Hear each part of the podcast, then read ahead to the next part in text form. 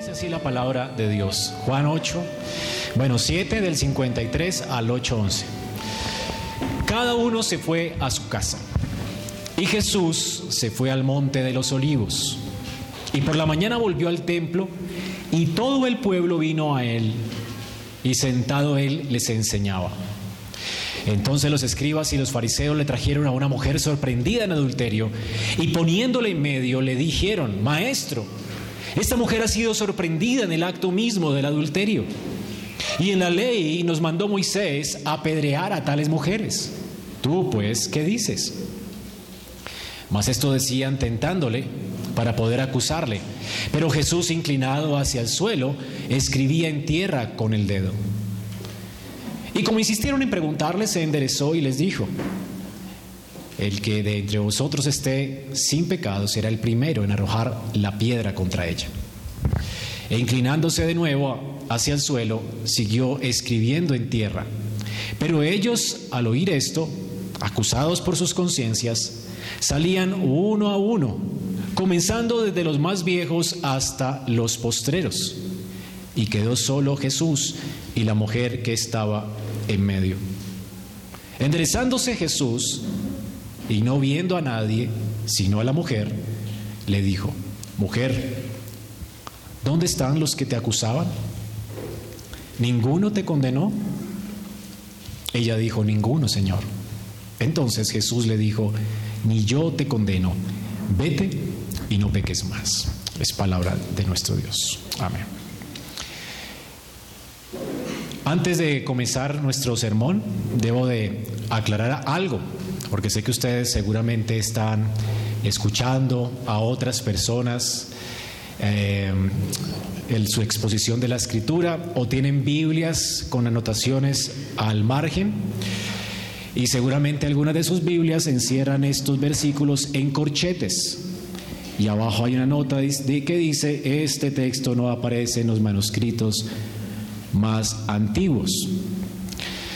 O seguramente escucharán a personas, buenos maestros como John Piper, que dicen que este texto no, debe ser, no debería ser predicado en la iglesia ya que no es inspirado por, por el Señor.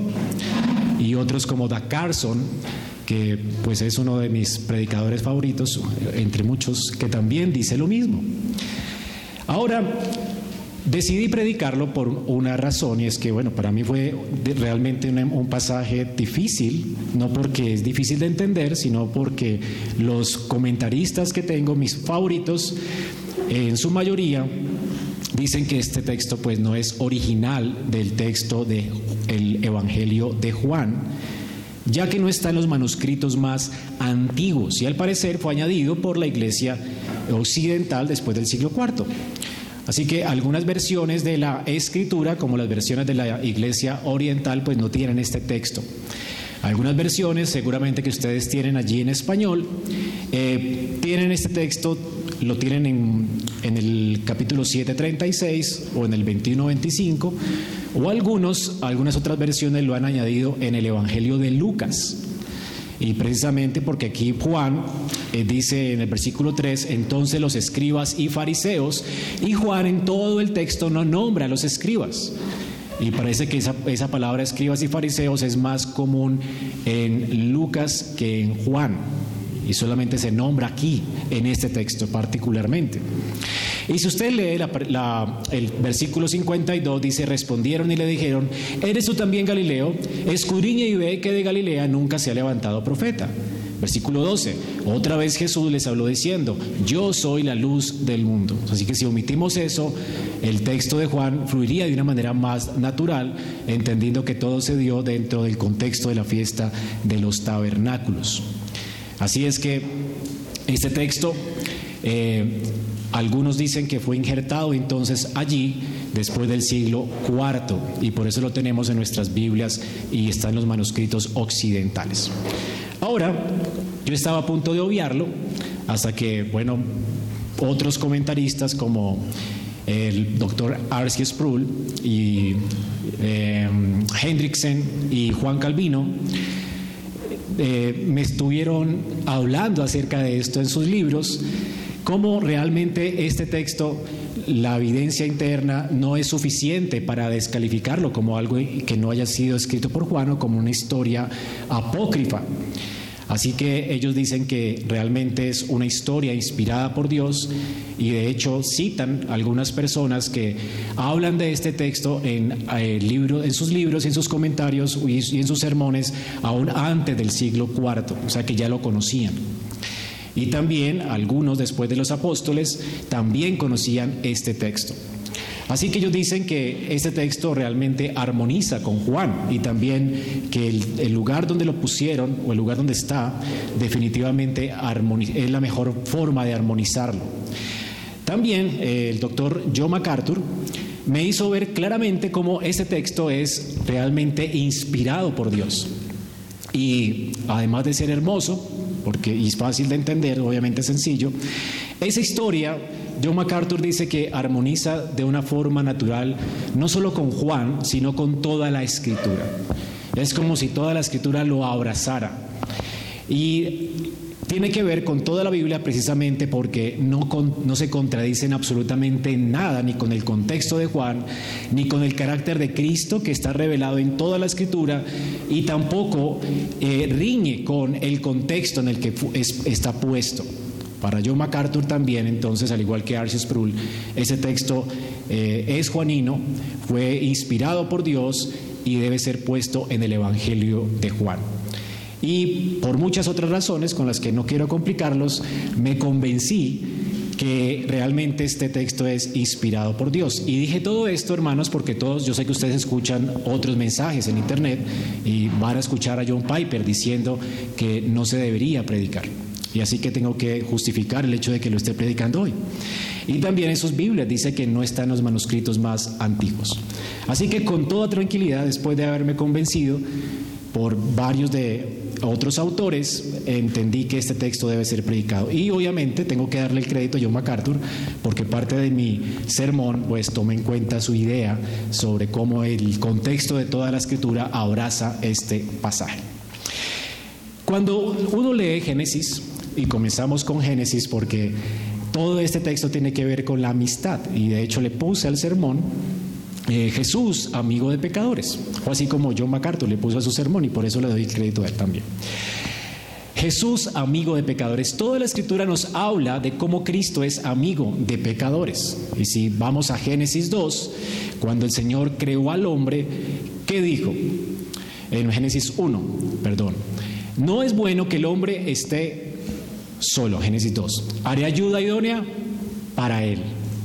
Así que no es bueno que el hombre estuviera solo. Nosotros fuimos creados por Dios y como criaturas creadas por Dios a su imagen y semejanza, no es bueno que estemos solos. Nosotros fuimos creados para la amistad. Yo creo que ninguno de ustedes puede decir que no necesita amigos o que puede ser eh, alguien como náufrago en una isla y podría vivir solo eh, por mucho tiempo. Por esos días salió un video con alguien que vive supuestamente solo en la selva de la Amazonía. Y el último solo de los de los eh, de una tribu amazónica. Pero realmente el hombre no fue creado para estar solo. El hombre fue creado para habitar en compañía, para tener amistad y amigos. Todos procuramos tener amigos. A todos nos encanta la amistad y aunque muchas veces todos los amigos que hemos tenido de alguna forma nos han fallado, insistimos en que es bueno tener amigos. Y realmente, bueno, algunos van hasta el extremo de hacer a un perro su mejor amigo, pero el perro no fue creado para eso, ni diseñado para eso. Dios creó a una mujer y diseñó a una mujer para ser compañía idónea de un hombre. Así que la escritura establece que por naturaleza todos necesitamos de amigos. Esto es muy importante. Lo otro es que la amistad es algo obviamente necesario para todos nosotros. Todos podemos entender el valor de la amistad y seguramente cada uno tendrá su propia definición de lo que es, ser un amigo, ¿verdad? Y hay una publicación en inglés que ofreció un premio a la mejor definición de lo que significa la amistad. Y algunas de ellas son estas. Dice que un amigo es alguien en quien podemos confiar, un amigo es el que está contigo en las buenas y en las malas. Otra definición dice que un amigo es el que permanece contigo a pesar de todas tus debilidades y flaquezas. Un amigo es aquel, este me gusta, que multiplica la alegría y divide el dolor. Bonito, ¿no? Y la que ganó el premio a la mejor definición fue esta. Un amigo es el que entra cuando todos los demás han salido. Hermosa, ¿no? Bueno, todos tenemos una idea de lo que significa un amigo. ¿Quién no quisiera un amigo así, verdad? Que entra cuando todos los demás han salido. Bueno, la Biblia habla de hecho mucho del valor de este tipo de amistad. Y si usted abre su Biblia en Proverbios 18, 24, tenemos una buena definición de lo que significa ser un amigo. En nuestra versión Reina Valera dice así, el hombre que tiene amigos ha de mostrarse amigo. Y amigo hay más unido que un hermano. Noten que hay por lo menos varias veces se repite la palabra amigo, ¿no? Primero, el hombre que tiene amigos, la primera. Ha de demostrarse que amigo. Y amigo hay más unido que un hermano. Aquí tenemos tres palabras con las que podemos, aunque son sinónimas, podemos definir la, amistad y cómo la, la, Biblia define la amistad. Aquí tenemos primero el hombre que tiene amigos en genérico. Aquí tenemos la palabra amigos usada como aquellas personas que normalmente conocemos, con las que nos topamos cada día en la iglesia, del trabajo. El hombre que tiene amigos, o podríamos traducirlo mejor como el hombre que tiene conocidos. Usted conoce mucha gente en la iglesia. Luego dice, usted ha de mostrarse con esos conocidos como amigo. Así que tiene conocido. La primera, la primera característica de la amistad o, el primer nivel de amistad comienza con que usted conozca a alguien, por lo menos lo salude, sepa su nombre, eh, comparte con usted el mismo lugar, en el mismo espacio en la iglesia o en el trabajo o en su casa. Y uno puede tener hasta no sé cuántos de estos amigos por los cuales uno les puede llamar por su nombre y saber por lo menos con quién se topan, dónde viven, quiénes son. Y algunas veces eh, pueden ser muchos. Algunos tienen, si podríamos llamar amigos o conocidos en nuestra vida, pueden ser muchos, ¿verdad? Como dice la canción, pueden ser hasta un millón de amigos. Ahora, tenemos también otro nivel de amistad aquí. Entonces dice, el hombre que tiene amigos, conocidos, ha de mostrarse amigo o nos invita el proverbio a entablar una amistad con Él, diferente al conocido. Aquí está el segundo nivel de amistad y es aquellas personas con las cuales normalmente nos hacemos más cercanos. Y es que se, se vuelven como una relación más familiar. Ya conocemos por lo menos no solamente el nombre, sino quiénes son sus papás, hemos visitado su casa, eh, podemos hasta pasar un fin de semana con ellos y compartimos ciertas cosas juntos. Ya hasta hemos cantado karaoke juntos y, bueno, estamos allí como muy interesados en su vida y de alguna forma hay una amistad un poco más personal, más eh, íntima. Ya compartes tu casa con esa persona, ya te conoce más. Aquí entonces el proverbio dice que nosotros hemos de mostrarnos así, es lo que hemos estado hablando en el discipulado, ¿verdad? En, la clase de discipulado, que deberíamos mostrarnos así como más cercanos y debemos de cultivar estas relaciones de amistad en la iglesia más y, más con nuestros hermanos. Pero tenemos también el otro nivel de amistad y el más eh, el más íntimo, una intimidad aún mayor, dice aquí entonces, y amigo ya cuando esa amistad crece, se fortalece, cuando tú eres capaz de decirle a esa persona las verdades que no quiere escuchar, cuando tienes, estás dispuesta a perdonarlo a pesar de sus errores, a pesar de que muchas veces te vas a molestar con ella. Entonces aquí dice, y amigo, este amigo ya se ha convertido en qué? Hay más unido que un hermano. O sea, para que alguien llegue a ser más que un hermano, más unido que un hermano, tiene que haber mucha eh, seguridad en esta relación. Así que es un amigo que sabes que no te va a defraudar. Así que este es el tercer nivel de amistad y la Biblia habla mucho de ese tercer nivel de amistad y nos muestra, por ejemplo, un ejemplo está en, en 1 Samuel 18.1, la amistad entre David y Jonatán. Dice Samuel 18.1, aconteció que cuando él hubo acabado de hablar con Saúl, Jonatán, el alma de Jonatán quedó ligada con la de David. Y dice que Jonatán amó y lo amó a Jonatán como a sí mismo. Estos, esos dos se amaban como a sí mismos. Así que este amor entre Jonatán y David creció y se fortaleció, al punto que Jonatán entendía, aunque él era heredero al trono, que David iba, a ser el heredero al trono y él no iba a estorbarlo en esto. Así que ellos se convirtieron en amigos y más que amigos, eran como más, era un amor más grande que hasta el amor de un hermano. Ahora, esta clase, esta clase de amigos son los que cita Proverbios 27, 6. Fieles son las heridas del que ama, pero inoportunos los besos del que aborrece. Así que este tipo de amigos son los que están dispuestos a herirte con el ánimo de transformarte o cambiarte. Son la clase de amigos que necesitamos, que pueden decirnos honestamente cosas que sabemos que están mal en nuestra vida, que se van a acercar a nosotros y nos dicen, hermano, yo te estimo mucho y realmente esto te va a ir pero porque te estimo, ¿verdad? Te lo tengo que decir. Y son los que están dispuestos no a decirte cosas que te gustan, sino a manifestarte cosas que no te gustan, porque saben que no van a perder tu amistad.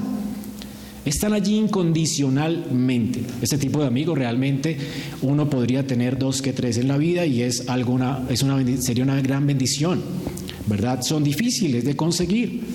Personas que, están, que estarían dispuestas a, decir, a decirte a ti la verdad en la cara, a pesar de que saben que te van a herir con ternura, con amor, sabiendo que tú vas allí a estar con ellos.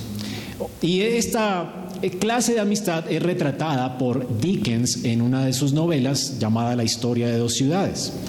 Él retrató este tipo de amistad cuando hablaba de dos amigos que se amaban profundamente.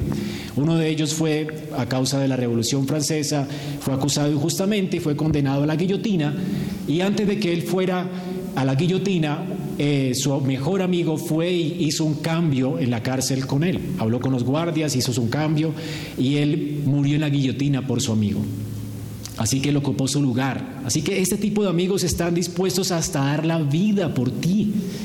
Qué increíble, ¿verdad? Así que es un amigo íntimo, es el que, es el que te ama entrañablemente, es más cercano que un hermano, el que está dispuesto a herirte con el propósito de hacerte una mejor persona, el que se entrega por completo a ti al punto de dar su vida para salvar la tuya y el que entra, como dijimos, cuando todos los demás han salido. Esto es un amigo íntimo y el, como podríamos llamarlo, el mejor de los amigos. Y hermanos, según esta definición, ¿quién es el único que calificaría así? Jesús. Y aunque podríamos tener amigos como estos, dos que tres, bueno, Jesús realmente es el mejor amigo de todos nosotros. Aunque tú no tengas algún amigo como estos, Cristo sí es un amigo así.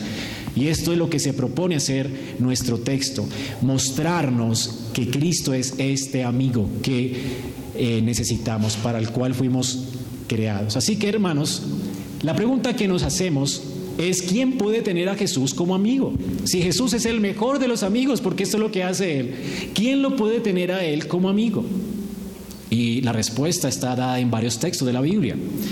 Y esto está redundando en lo que estamos viendo en la, en la mujer, con la historia de la mujer adúltera. En Lucas 4, 18 al 19, el Señor dice, el Espíritu de Jehová está sobre mí, por cuanto me ha ungido para dar buenas nuevas a los pobres, me ha enviado a sanar a los quebrantados de corazón, a pregonar libertad a los cautivos y a dar vista a los ciegos y a poner en libertad a los oprimidos, a predicar el año agradable del Señor. Y aquí está el Señor por quien vino, con quien Él se asocia. Y aquí están las características de esas personas, quebrantados de corazón, Él es amigo de los quebrantados, de los que están cautivos, de los ciegos, de los oprimidos. Ahora, Mateo 9, del 10 al 12, dice estas palabras. Aconteció que, estando él sentado a la mesa en la casa, y aquí que muchos publicanos y pecadores Recuerden que los publicanos eran los que estaban a favor de Roma siendo judíos, que habían venido, se sentaron juntamente a la mesa con Jesús y sus discípulos. Cuando le vieron los fariseos, dijeron a los discípulos, ¿por qué come vuestro maestro con los publicanos y pecadores? Y al oír Jesús les dijo, los sanos no tienen necesidad de médicos, sino los enfermos. Y por esto Jesús fue llamado amigo de publicanos y pecadores. Se sentaba con ellos a la mesa.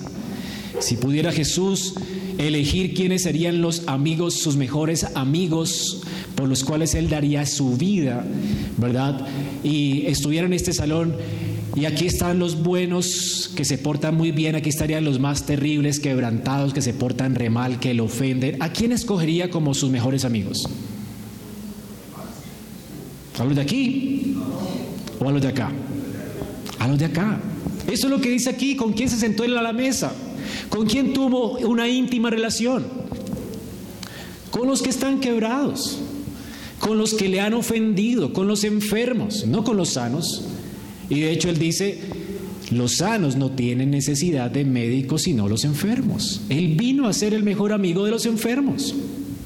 Ahora, todos pues los que estén en necesidad de un amigo, todos los que estén enfermos pueden venir a Jesús. Jesús es amigo de pecadores, de gente cansada y cargada. Él mismo dijo en Mateo 11, 28 al 30. Venid a mí todos los que estáis trabajados y cargados. Aquí está hablando del trabajo y la carga, no como el estrés del, del, día a día, sino aquellas personas que están reventadas por la culpa. ¿Se ha sentido usted alguna vez reventado por la culpa? Con una culpa tan pesada que usted ya no puede con ella, que hasta le da vergüenza mirar a la gente a los ojos. Bueno, el Señor dice, vengan a mí, los que estén de esta forma, que yo los haré descansar. Y aquí el Señor está diciendo que el yugo de Él es suave y ligero. El Señor no va a colocar otro yugo sobre tu vida, Él quiere quitarlo y quiere suavizarlo. Él es amigo de aquellas personas que están quebrantadas. Él vino pues a ser amigo de pecadores, gente quebrantada, avergonzada por la culpa. Él vino a salvar y a ser amigo de estas personas. Así que, ¿de quién es amigo Jesús? De los pecadores. Ahora, ¿quién es pecador? Todos. Ahora, luego, ¿todos son amigos? No. Entonces podríamos hacer más estrecha la definición. Jesús es amigo de los que se reconocen pecadores y vienen a Él arrepentidos. El Señor se va a mostrar amigo para ellos. Y esto es lo que tenemos entonces en nuestro texto. Si todos somos pecadores, todos necesitamos un amigo como Jesús. El punto es que no nos damos cuenta muchas veces de que necesitamos a este amigo. Y lo que quiero hoy es mostrarles cuánto nosotros necesitamos a un amigo como Cristo. Cristo es el mejor de los amigos y Él quiere entablar una relación con gente quebrantada. Y quizás tú eres uno y no te has dado cuenta. El punto es que todos necesitamos a Cristo. Así que la mejor ilustración la tenemos en nuestro texto en Juan 8 del 1 al 11. ¿Cómo lo vamos a dividir? Tenemos aquí dos sencillos puntos. Esta historia es muy simple, muy sencilla. Tenemos primero a los enemigos inquisitivos y en segundo lugar, en contraste, tenemos el amigo compasivo. ¿Quiénes eran los enemigos inquisitivos? Los fariseos, y los publicanos. Recordemos que esta historia se desarrolla en medio de la fiesta de los tabernáculos. ¿Qué estaban buscando hacer en la fiesta de los tabernáculos los fariseos, los líderes de Israel? Hace ocho días lo vimos. Estaban intentando atrapar a Jesús. ¿Para qué? Para matarlo.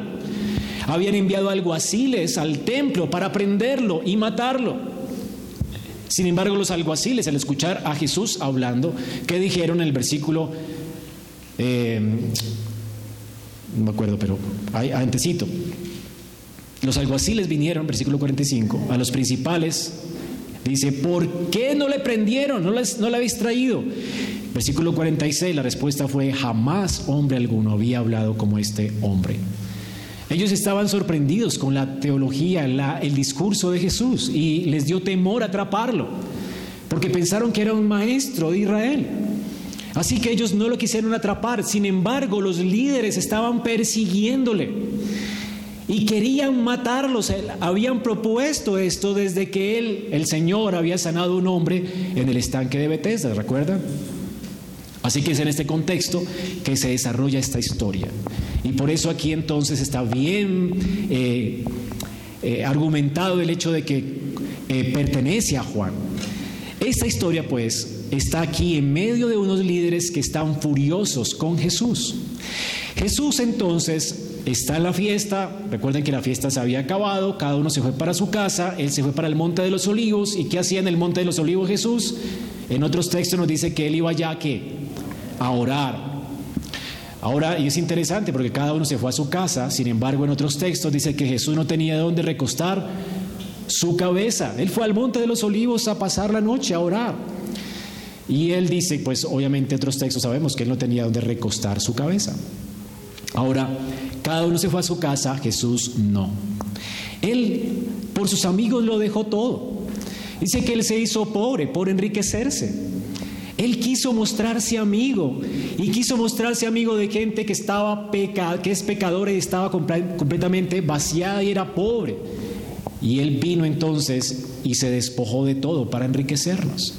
Y aquí estaba entonces en el Monte de los Olivos intercediendo por su pueblo. Y por la mañana dice que volvió al templo. Él se dedicó completamente a la enseñanza y todo el pueblo vino a él y sentado él les enseñaba. Normalmente eh, sentarse era la postura normal para un maestro en Israel.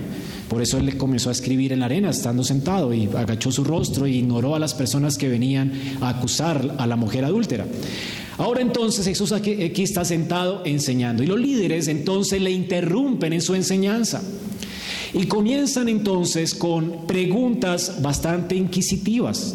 Alguien inquisitivo es el que pregunta y pregunta y pregunta para sacar información, ¿verdad? Con el ánimo no de reformar, restaurar a alguien, sino para qué?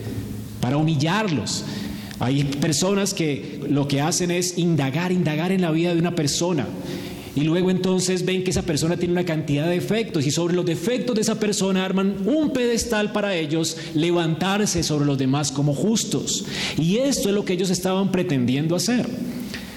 Así que querían humillar. Hay gente que está pendiente de otros simplemente para levantarse sobre un pedestal de las ruinas de otro y chismean de otros y hacen añicos a otros solamente para levantarse sobre ese pedestal como más santos y más puros que ellos.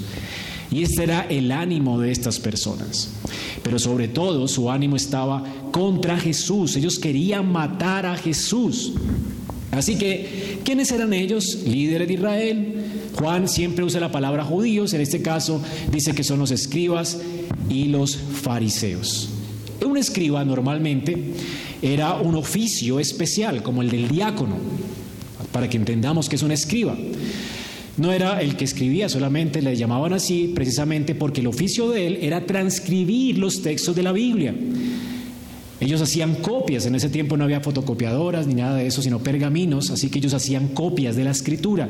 Y además de eso se dedicaban a la interpretación de la escritura. O, como era un oficio, habían fariseos dentro de los escribas. Y como era también un oficio, también habían otros que no eran fariseos, como los saduceos también habían dentro de los escribas. Así que era un oficio, gente que se dedicaba a esto, a interpretar y a transcribir la ley de Dios. Ahora, ¿quiénes eran los fariseos? Igual que los saduceos. El fariseo era el grupo más ortodoxo de Israel. Era un grupo religioso, como decir en nuestros días, la iglesia ortodoxa, la iglesia bautista, la iglesia reformada, una, un grupo de, de personas religiosas. Así que este grupo era el más firme en la ley de Moisés, los que se preciaban de ser los más guardadores de la ley. La palabra fariseo quiere decir apartado, sé como alguien eh, puro. Es decir, no se mezclaba con los demás, eran, se preciaban de ser los mejores intérpretes de la ley. Y de hecho eran los que mejor interpretaban la Torá. Eran los saduceos, que eran otro partido religioso, eran más liberales que ellos. Ahora entonces están aquí las personas que interpretaban la ley y quiénes más? Y los más ortodoxos de Israel. ¿Notan el énfasis que está haciendo el texto? Ahora, ¿qué hacen ellos? Ellos eran los líderes, por supuesto, y vinieron con preguntas inquisitivas. Su propósito, ¿cuál era? El versículo 6 que dice, mas esto decían tentándole, para poder qué? Acusarle. Y el motivo de la acusación, ¿cuál era? No simplemente hacer quedar mal a Jesús. Ellos querían matar a Jesús. Ese era el propósito. Recuerden que antes el Señor sabía que lo querían matar. En el versículo 7, 19 dice, no dio la ley Moisés y ninguno de vosotros la cumple. ¿Por qué procuráis matarme? Jesús sabía que lo querían matar. Y vinieron con una mujer precisamente para esto, para matarlo. Ahora, ¿qué hicieron para matarlo? Bueno, vinieron con una mujer y la mujer era como el instrumento. Ellos estaban usando a una persona para lograr asesinar a Jesús. Así que la mujer no tenía nada que ver con el asunto aquí. A ellos no les importaba que la mujer haya adulterado. La importancia aquí del, del tema es que ellos querían matar a Jesús, era como una conspiración contra Jesús. Aquí estamos hablando entonces de una conspiración. ¿Qué tienes que hacer para una conspiración? ¿Verdad? Está llena de mentira, es una trama. Así que lo que vemos aquí es una, una trampa, una trama que ellos estaban fraguando. Ahora, imagínate, ¿qué tuvieron ellos que hacer para traer a esta mujer de los cabellos y arrastrarla a los pies de Jesús? ¿Qué tuvieron que hacer? Si querían matar a Jesús, ellos tuvieron que fraguar un plan, una conspiración. Y no debe sorprendernos que lo que hayan hecho haya sido realmente, eh, rayar en, en lo macabro. De hecho, fue una conspiración macabra. ¿De qué se trató? Dice aquí la palabra de Dios. Entonces los escribas y fariseos le trajeron a una mujer sorprendida en adulterio. Noten, la sorprendieron en adulterio. Y poniéndola en medio, ni siquiera fue sospecha de adulterio, ni siquiera fue que la vieron saliendo de un lugar sospechoso, ni siquiera fueron que la vieron acompañada de alguien que no era su marido o su prometido. No, la sorprendieron en adulterio. ¿Qué implicaba esto? Y dijeron, maestro, esta mujer ha sido sorprendida en el acto mismo del adulterio. Yo no sé si usted alguna vez ha sorprendido a alguien así. Y yo imagino que no, para que esto suceda tiene que pasar algo raro, tiene que usted estar como un espía detrás de la persona. Y de hecho esto era algo muy extraño. Ellos tuvieron que haberle puesto una trampa, un señuelo a esta mujer y la mujer mordió el anzuelo. Y entonces fueron a la casa de tal y allí, ahora, noten aquí, ¿a quién trajeron? Solamente a la mujer. Y si alguien había sido sorprendido en adulterio, ¿A quién tenían a mano si lo sorprendieron a los dos? Tenían que traerlos a los dos. ¿Y por qué no trajeron al hombre? ¿Notan cómo era la conspiración? Era una conspiración. Todos quedaron en que el tipo, que era el anzuelo, saldría libre. Y solamente se bastaba con una mujer para sorprender a Jesús y matarlo. Así que ellos estaban usando a una mujer. Ellos vinieron sin el hombre por esto. Era solamente para que esta mujer mordiera el cebo y lo mordió. Ahora ellos entonces sacaron a esta mujer a rastras de la habitación, dejaron libre al hombre y trajeron a Jesús con el propósito de ejecutar a Cristo, de ejecutar a Jesús. Esta era la intención de ellos. Y noten algo importante, ellos no estaban interesados. ¿Quiénes eran? Intérpretes de la ley, ¿verdad? Servidores del Señor, entre comillas. ¿Y qué más? y los mejores religiosos de su época, los más ortodoxos de su tiempo. ¿Y qué es lo que están, en, qué están interesados?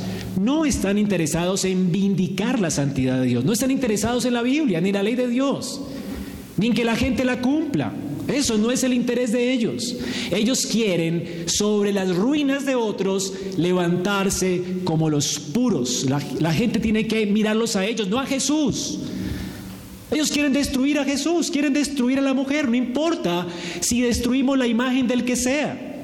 Nosotros somos los meros meros aquí. Querían levantar su imagen sobre las ruinas de otros. Ahora, noten que tampoco la trajeron a esta mujer porque estaban escandalizados con el comportamiento de ella. Ellos no estaban esperando que Jesús quitara lo oprobio en medio de su pueblo y que lo santificara. Si estuvieran dispuestos a esto, le hubieran creído, porque a esto vino Jesús. Tampoco estaban interesados en la familia de esta mujer, en, reivindicar a ese pobre hombre con el que eh, la mujer había sido infiel. Ellos no estaban interesados ni amaban a la gente. De hecho, no les importó a esta mujer, ni le importaba el esposo de la mujer, no les importaba a nadie, odiaban a la gente, se amaban a sí mismos. Ahora la pregunta es, bueno, es muy fácil condenarlos a ellos, pero ¿cuánto de ellos está en nuestro corazón? ¿Cuántos dicen llamarse reformados? y simplemente critican a otros y hacen ruinas la imagen de otros para levantarse en un pedestal y decir cuán santos y puritanos son ellos. Y no les importa Cristo, no les importa la santidad, de hecho no viven en santidad, no procuran la santidad. Estos eran estas personas. El Señor les había condenado antes como personas que robaban, que hacían ultraje, que recibían sobornos. Esta gente no era ni puritana ni pura. Los fariseos y publicanos, Jesús los llama sepulcros blanqueados, por fuera muy hermosos, pero por dentro estaban arruinados, eran perversos. ¿Cuántas personas se disfrazan con un disfraz de piedad, simplemente interesados en hacer ruinas la imagen de los demás, para levantarse ellos como santos y justos? Ahora, esta fue una trampa y una trampa eficaz. ¿Qué querían hacer estos inquisidores, amigos? Por donde lo veamos, Jesús estaba en verdaderos aprietos. Ellos sabían que la respuesta de Jesús era definitiva para matarlo. Ellos sabían que cualquiera que fuera la respuesta de Jesús, Jesús le esperaba la muerte. Esta era la mejor trampa. Ahora noten por qué. Primero, ¿qué tal si Jesús dice, bueno, ustedes la sorprendieron en adulterio? deben apedrearla. Si Jesús dijera esto, él, perdón, si Jesús decía, no deben apedrearla, primero comencemos con lo negativo, no, ustedes no pueden apedrearla, siendo el Señor consecuente con lo que él ya había dicho antes, que perdonaba pecadores, que, que venían a él. Ahora, si él hubiera dicho no deben apedrearla, adivinen qué pasaba. La ley de Moisés, ¿qué dice? que hay que apedrearlo, hay que lapidar al, adúltero. Ahora, y además de eso, ¿qué decía la ley de Moisés? El Señor dijo antes, en Mateo 5:17, no penséis que he venido para abrogar la ley o los profetas. El Señor no vino a abrogar la ley. Así que él mismo se estaba señalando así como aquel que vino a cumplir perfectamente la ley. Si él decía no la apedreen, él no era un cumplidor de la ley y ya tenía una sentencia de blasfemo. Así que rápidamente lo podían condenar a muerte. Ese es el problema. ¿Qué decía la ley de Moisés? Recuerden que la ley de Moisés prohibió el adulterio, decir, toda relación entre dos personas que estaban casadas. El castigo por adulterio era la ejecución de ambas personas, y esto está en Deuteronomio 22, del 22 al 24. Dice, si fuera sorprendido alguno acostado con una mujer casada con marido, ambos morirán. El hombre que se acostó con la mujer y la mujer también. Así quitarás el mal de Israel. Y más adelante, en el versículo 24 dice, si hubiera una muchacha virgen desposada con alguno, en el caso de María, ¿se acuerdan que ya había sido, ya era la mujer de José, solo que estaban esperando a la ceremonia pública? Es como si alguien hoy se casara ante un notario, pues ya está legalmente casado, solo que espera la ceremonia para poder consumar el matrimonio, hasta la ceremonia religiosa, eso es lo que sucedía en Israel. Entonces, está hablando de una mujer que ya está casada, ¿verdad? Comprometida ya en matrimonio, desposada, y sin embargo todavía era virgen, no había llegado a la consumación. Dice que si alguno la hallara en la ciudad, y se acostare con ella, entonces los sacaréis a ambos a la puerta de la ciudad y los apedrearéis y morirán. El joven porque no dio voces en la ciudad y al hombre porque humilló a la mujer de su prójimo. Así quitarás el mal de medio de ti. El adulterio era castigado con la pena de muerte. Ahora la mujer, según la ley de Moisés, ¿qué debía pasar con ella? Debía morir.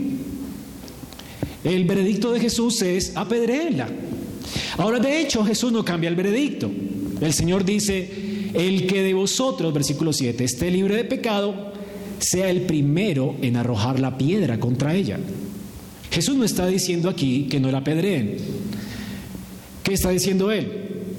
Tienen que apedrearla. Es lo que ella merece, la muerte. ¿Me hago entender?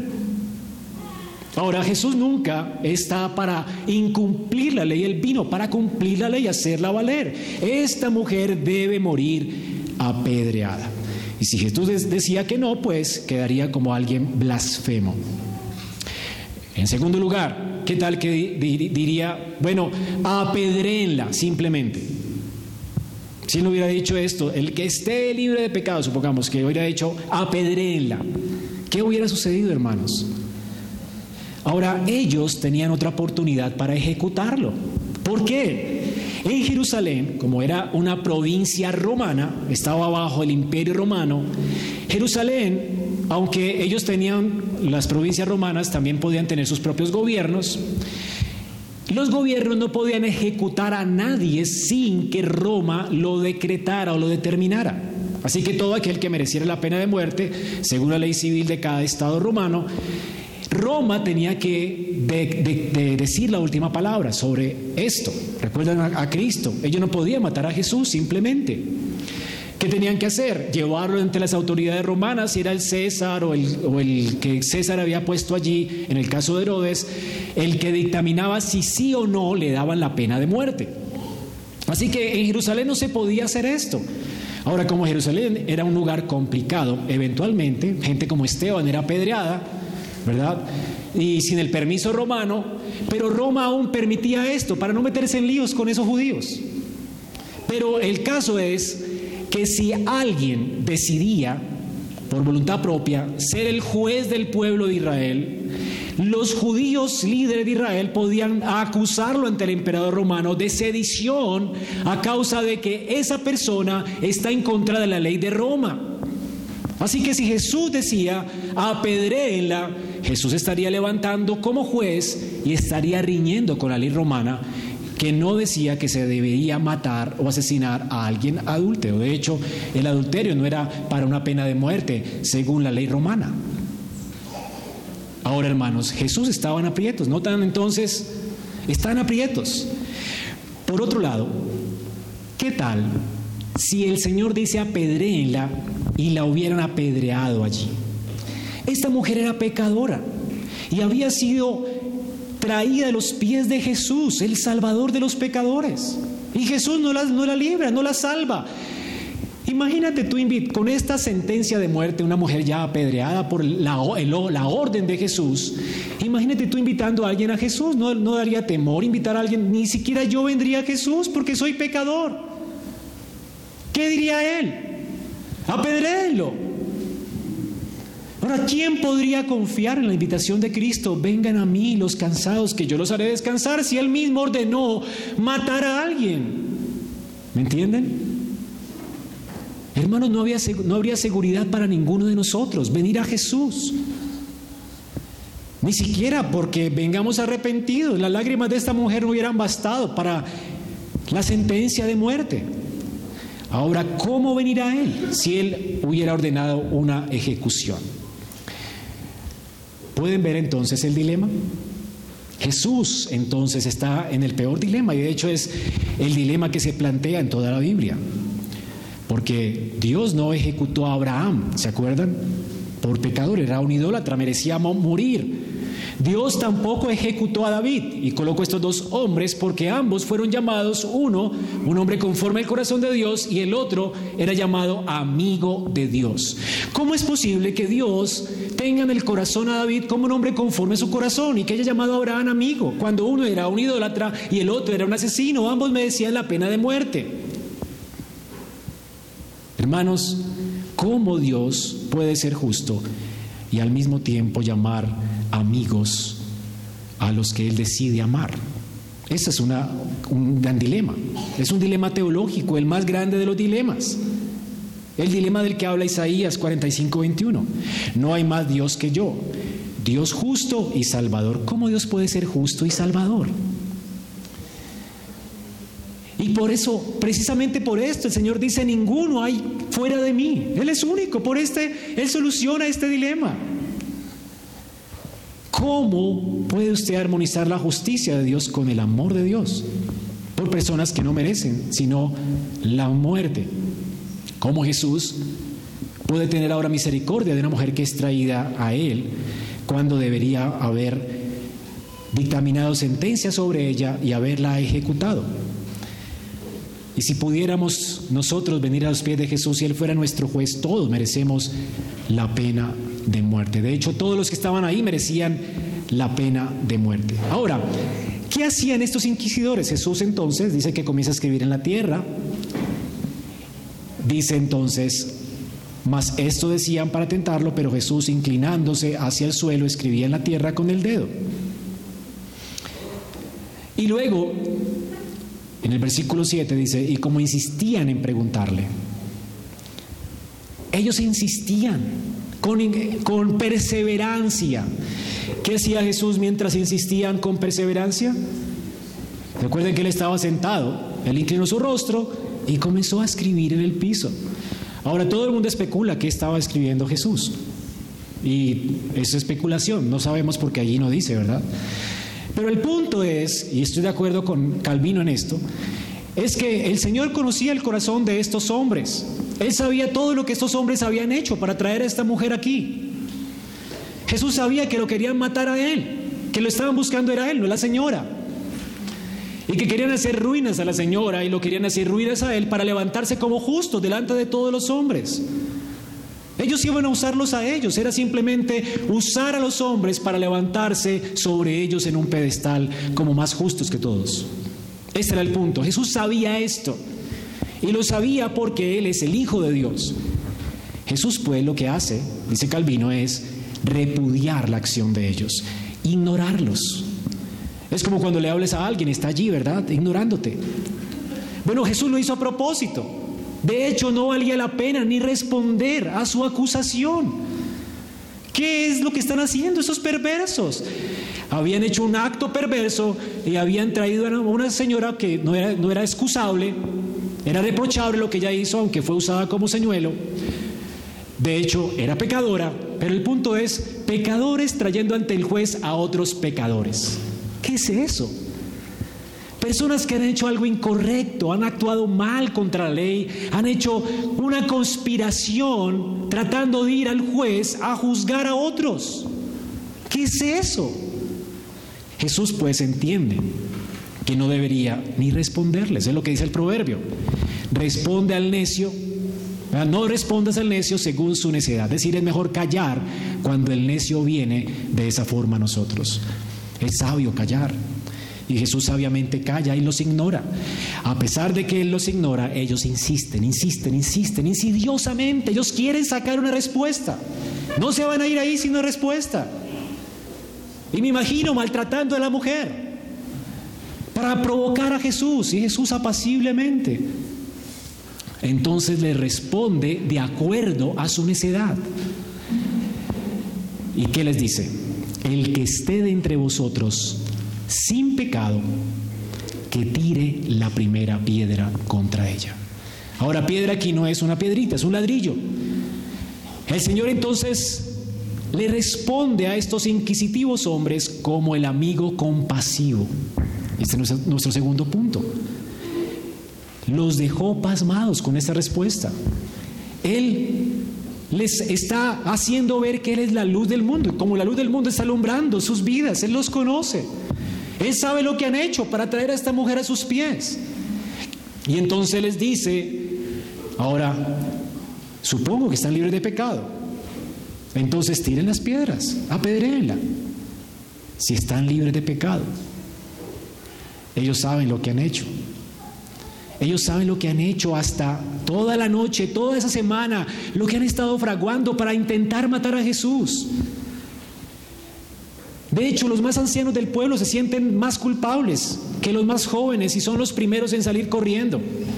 Todos quedan cautivos por la culpa. El versículo 9 dice ellos, al oír esto, acusados por la conciencia. La conciencia es la mejor amiga del hombre y todos tenemos conciencia. A pesar de que estemos muertos en delitos y pecados, la conciencia es un, un, amigo bueno que está a favor de la ley de Dios y nos dice, estás haciendo mal, tú sabes que estás haciendo mal. Todos sabían, todos ellos sabían que estaban haciendo mal. Nadie esperaba que Jesús saliera con esta respuesta. Todos esperaban que Jesús cayera en la trampa. Ya habían planeado todo para llevarlo ante el tribunal romano. Seis meses después lo iban a hacer, ¿verdad? Con algunos acusadores falsos. Pero el punto aquí es que ellos no se esperaban la respuesta de Jesús. Es como que Jesús los hubiera descubierto en su maldad. Ellos pues, acusados en sus conciencias, no pudieron arrojar la piedra contra esta mujer. Ellos sabían lo que estaban haciendo, estaba mal. Ellos eran pecadores tratando de ir a Dios con otro pecador a acusarlo. Esto, en esto eran expertos los fariseos. Mira, Señor, yo no soy como esos. ¿Verdad? Un pecador acusando a otro pecador. Así es que estos hombres, iluminados en su conciencia por la palabra de Cristo, salen, salen de la presencia del Señor y qué tristeza. Porque ¿qué quería lograr el Señor con esta respuesta? El que esté libre de pecado, que tire la primera piedra. Si tú sabes que eres culpable y sabes que Jesús ya ha dicho en la fiesta de los tabernáculos que Él es la, el agua que sacia la sed del sediento, del que está con sed de justicia, del que tiene sed de justicia, del que sabe que está mal y tiene asuntos pendientes con Dios, puede venir a Cristo para ser perdonado. Si ellos han sabido todo el discurso del que ha estado predicando Jesús allí, ¿qué tendrían que haber hecho si saben que son culpables? Yo necesito a este Salvador. Sin embargo, salen corriendo, salen corriendo. Y eso nos enseña algo, hermanos. No es suficiente con sentir culpa para ser salvos. Muchos de ustedes han sentido culpa. Iluminados por la palabra de Dios, al salir de un culto, al salir de un sermón, dicen, soy culpable. Yo soy ese hombre del que habló el pastor. Yo soy ese hombre del que habla la Biblia. Sin embargo, jamás va humillado en arrepentimiento y fe a los pies de Cristo. Sale corriendo de Jesús, como si Él no pudiera salvarlo. Menosprecia al Hijo de Dios. Y esto es horrible. Es como si alguien tuviera hambre y tiene un plato de, de comida delante de sus ojos, o tiene sed y tiene allí el agua para tomar. Jesús es como ese alimento. Jesús es como esa agua.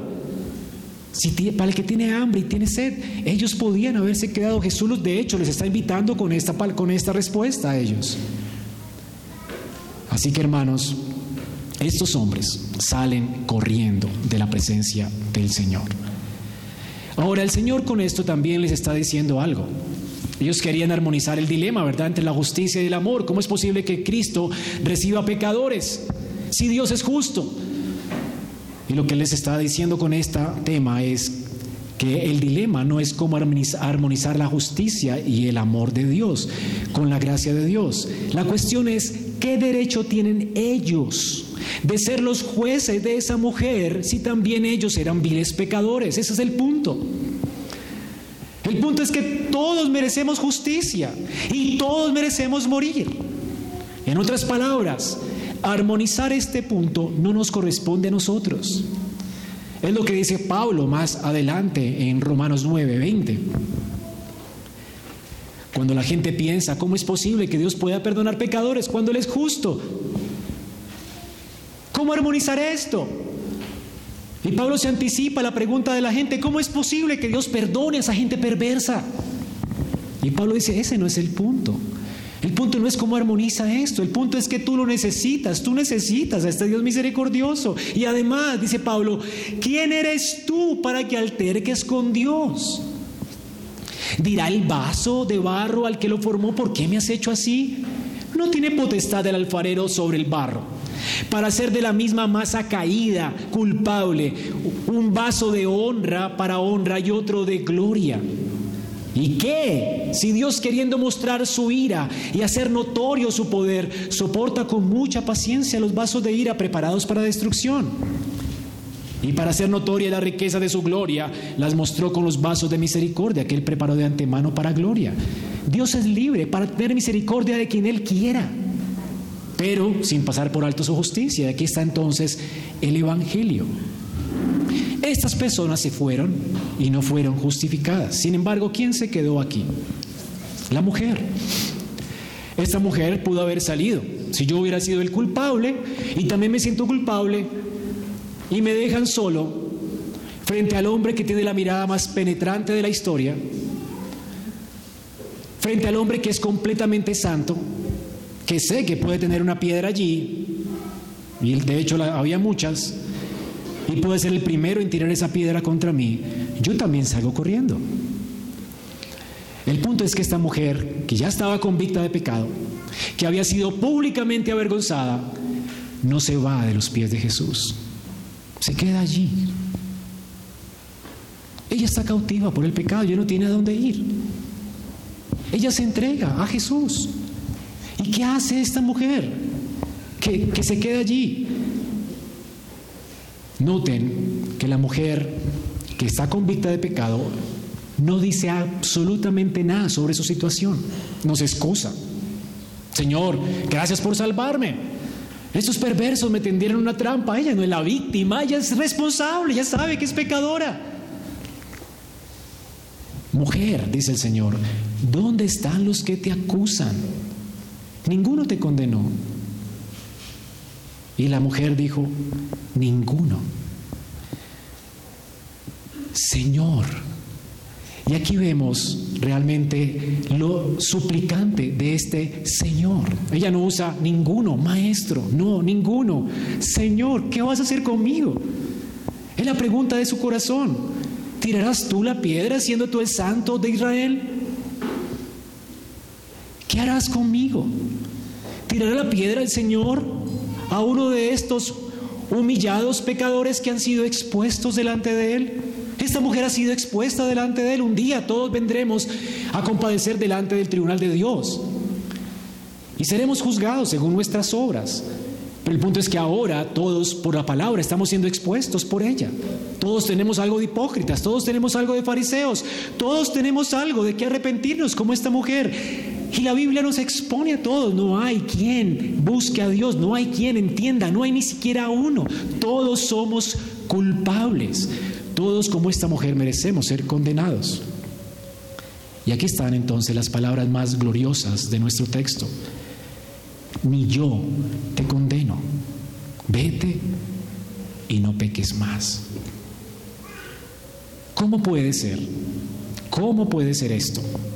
Que Jesús justifique a un pecador que merece la pena de muerte siendo Él el juez justo. Noten aquí, hermanos, Jesús va a ser el mejor amigo de esta señora. Se ofrece como su mejor amigo. Cuando todos se van y la abandonan, Él se queda. Cuando ella merece morir por causa de su pecado que le ha ofendido a Él, Él no la condena. El único que tiene derecho a condenarla no la condena, no la reprocha. Ni yo te condeno. Esta mujer va a salir libre de allí. Vete mujer libre borrón y cuenta nueva. ¿Por qué es que el juez justo de toda la tierra puede hacer esto? La respuesta, hermanos, es que alguien tiene que morir y ese alguien es Él. Y Él es el mejor amigo también, no solamente porque es el único que se queda cuando todos se van, sino que es el único que estuvo dispuesto a humillarse a sí mismo, siendo Dios, y a dar su vida por los que Él vino a salvar, por los que Él quiso salvar. Él quería salvar a esta mujer. Cuando Jesús le dijo, ve, vete en paz y no peques más, le estaba diciendo a esta mujer, yo pago. Tú tienes que morir hoy. Seis meses más adelante yo moriré por ti en una cruz. Yo pago. No tienes de qué preocuparte. Jesús es como el amigo de Dickens, que pone su cabeza en lugar de su amigo, para que él no muera. Jesús pudo dejar libre a esta mujer porque él mismo en el Gólgota entregará su vida por ella. Él entrega la vida por los blasfemos, por los ladrones, por los perjuros, por los asesinos, por los fornicarios, por las prostitutas y ladrones. Todos los que expuestos delante de Él se queden a sus pies arrepentidos, Él los perdona. No tienes que salir corriendo de Jesús cuando Él tiene misericordia y perdón. No tienes que esperar a acomodar o arreglar tu vida para venir a sus pies. Él te recibe, tan perverso como seas. Hay gente que dice, yo voy a mejorar mi vida para volver a la iglesia. No, tú puedes venir a Cristo. ¿Cómo estás? ¿Cómo estás? No importa cuán desordenada sea tu vida, Él quiere arreglarla. Él quiere quitar tu culpa y perdonar tu pecado. Es si te quedas a sus pies. Es si clamas a Él por misericordia. Y si aún levantar tu vista, decir, Señor, Señor, ten compasión de mí. Y el Señor nunca dejará ir a alguien sin justificarlo. Todo el que venga a mí, dice el Señor, recibirá perdón y vida eterna. Cada vez que Jesús pues perdonó a alguien, tanto en el Antiguo Testamento como en el Nuevo Testamento, Él está esperando ir a la cruz por ellos. Cristo es el único hombre justo, nacido de una virgen, que murió por los injustos para llevarnos a Dios. Cristo es el único hombre sin pecado. No nació de Adán, nació de una virgen. Él vino a sufrir la cruz, a llevar sobre él nuestros oprobios, para que todo aquel que venga el arrepentido no se pierda y tenga vida eterna. Ya hemos visto pues los amigos inquisidores y a este amigo de pecadores. En conclusión, hermanos, todos necesitan un amigo así. Todos necesitamos a Cristo. Todos hemos sido malos amigos, todos hemos defraudado a Dios. Hemos actuado también como estos fariseos, inquisitivos. Hemos levantado nuestra imagen por encima de las ruinas de otros. Hemos actuado mal. Hemos querido condenar a otros cuando también tenemos rabo de paja. No hemos actuado con misericordia, buscando la restauración del pecador, sino más bien acusarlo para levantarnos como santos. Todos hemos sido como estos terribles hombres. O tal vez alguno de ustedes es semejante a esta mujer que ha sido descubierta en adulterio. Tal vez tú eres expuesto, todo el mundo sabe. Tu calaña, tu estilo de vida, saben quién eres. Sin embargo, Jesús está dispuesto a recibirte en esta mañana como tu mejor amigo si vienes a Él arrepentido. Él está dispuesto a morir por el adúltero, por el mentiroso, por el ladrón, por el fornicario, por el asesino. Él está dispuesto a dar la vida para que el que crea en Él no se pierda y tenga vida eterna. Él está dispuesto. Él dice, no te condeno. Él va a ser condenado para poder, más bien fue condenado para poder ofrecer esta sentencia. No te condeno. Hoy mismo, si vienes a Cristo, tú puedes salir de aquí justificado, con perdón completo, con borrón y cuenta nueva. Es libertad completa, es libertad plena, todo pecado cubierto. ¿No es increíble esto? Ahora esta mujer no tenía que hacer penitencias para ganar esto. El Señor no le dijo, no te voy a condenar, pero tienes que hacer estas penitencias, tienes que hacer esto para poder lograr esta sentencia. No, no, no. Él dice, no te condeno. Es una declaración legal de un juez bueno, justo y fiel, que va a morir por ella para dejarla libre, libre, libre, libre de culpa. Eso es libertad absoluta, libertad plena, libertad incondicional, amor, el amor de un amigo incondicional, que está dispuesto a morir por los suyos. Amados, cada uno de nosotros que viene a Dios como esta mujer, llena de culpa, avergonzada, desnuda y expuesta, puede obtener perdón así, gratuito, inmediato, como cuando le dijo Natán a David, David, eres un hombre conforme al corazón de Dios, Dios ha quitado tu culpa, eres libre. Es como si no hubieras hecho nada, David, eres el amado de Jehová. Una vez que David se sintió descubierto, dijo, el Señor tenga misericordia de mí. Ya la tuvo David, ya. No tienes que excusarte, no tienes que sino confesar tus pecados si eres fiel y justo para perdonar tus pecados. Ni yo te condeno, te dirá el Señor. ¿Cómo? Ahora, ¿cómo deberías actuar? ¿Cómo deberían actuar aquellos a quienes Jesús se ha mostrado así como amigo? Vete y no peques más. Ese es su deseo. No dice, no peques más, para no condenarte, no, porque te he perdonado, no peques más. Y esta palabra no peques más no le está diciendo no vuelvas a adulterar, no, cambia tu vida, reenfócala, vive para mí. Yo voy a dar mi vida por ti, ahora entrégame la tuya. ¿No es acaso Él merecedor de que le entregues tu vida a alguien que te libra de la culpa, que te libra de la condenación eterna, que te libra del juicio de Dios? ¿No es digno acaso de que le entregues completamente tu vida, de que la reenfoques, de que abandones completamente tu maldad y vivas para Él? Esta es la marca de alguien genuinamente arrepentido, que abandona su pecado y vuelve sus ojos a Cristo.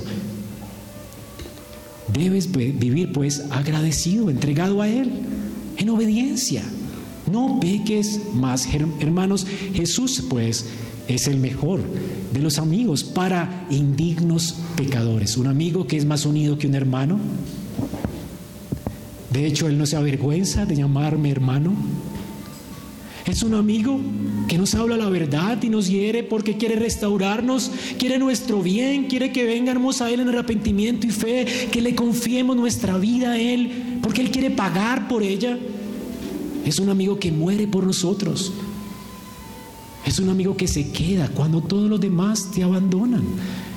Si tu madre o tu padre te dejara con todo, yo te recogeré, yo nunca te dejaré. Este, este es un buen amigo. ¿Le darás hoy tu vida? Vamos a orar. Esperamos que este mensaje haya sido edificante para tu vida. Si deseas este y otros mensajes, visita nuestra página en internet iglesiaraa.org.